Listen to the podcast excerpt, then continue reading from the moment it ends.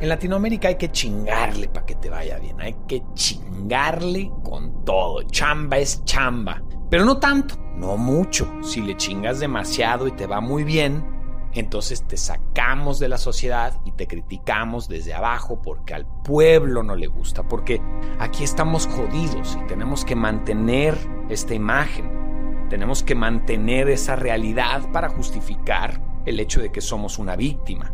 Si mañana, gracias a la chinga que me pongo, ahora logro todo eso que algún día soñé, ah, no, ya no le gustó a los demás, ya no, y entonces te sales de la, de la humildad aceptada, ¿verdad? Entonces tú tienes que ganar en México bien, pero no muy bien. Tú tienes que tener un buen coche, pero no muy bueno. Y tú tienes que hablar bien de ti, pero no tan bien. Latinoamérica es ese lugarcito en donde tienes que justificar tu vidita y criticar a los otros. Yo te lo voy a preguntar ahorita, porque seguro el que me escucha no está ahí, pero si tienes hijos, ¿no te encantaría salir de deudas, que te fuera bien y poderle dar a tus hijos lo que alguna vez a ti te faltó a lo mejor? Porque eso es lo que dice todo el mundo. Y si de repente te empieza a suceder eso que tanto soñaste, ya no tienes deudas, y entonces de repente, porque lo soñaste toda tu vida, ya te compras el coche que querías y al vecino ya le cagaste la madre y cree que tus hijos son los niños fresas de mierda, ¿qué no crees que está del pito que te juzguen? Aceptémoslo, carajo. En Latinoamérica no da gusto, a menos que cambies tu mentalidad. Ver al de junto que le va bien, no da gusto, porque ¿cómo te atreves si aquí estamos jodidos, güey? Entonces tú te tienes que ir a sentar con tus cuates de siempre y a compartir pedos como para poder socializar.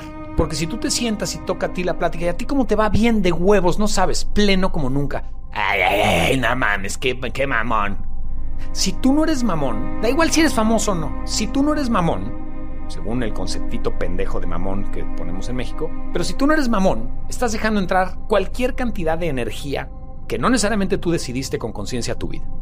Entonces tú, con tal de no aparentar mamonismo, que quién sabe qué riatas es eso, pero con tal de no aparentarlo, te tragas la energía que sea de todo mundo. Yo no.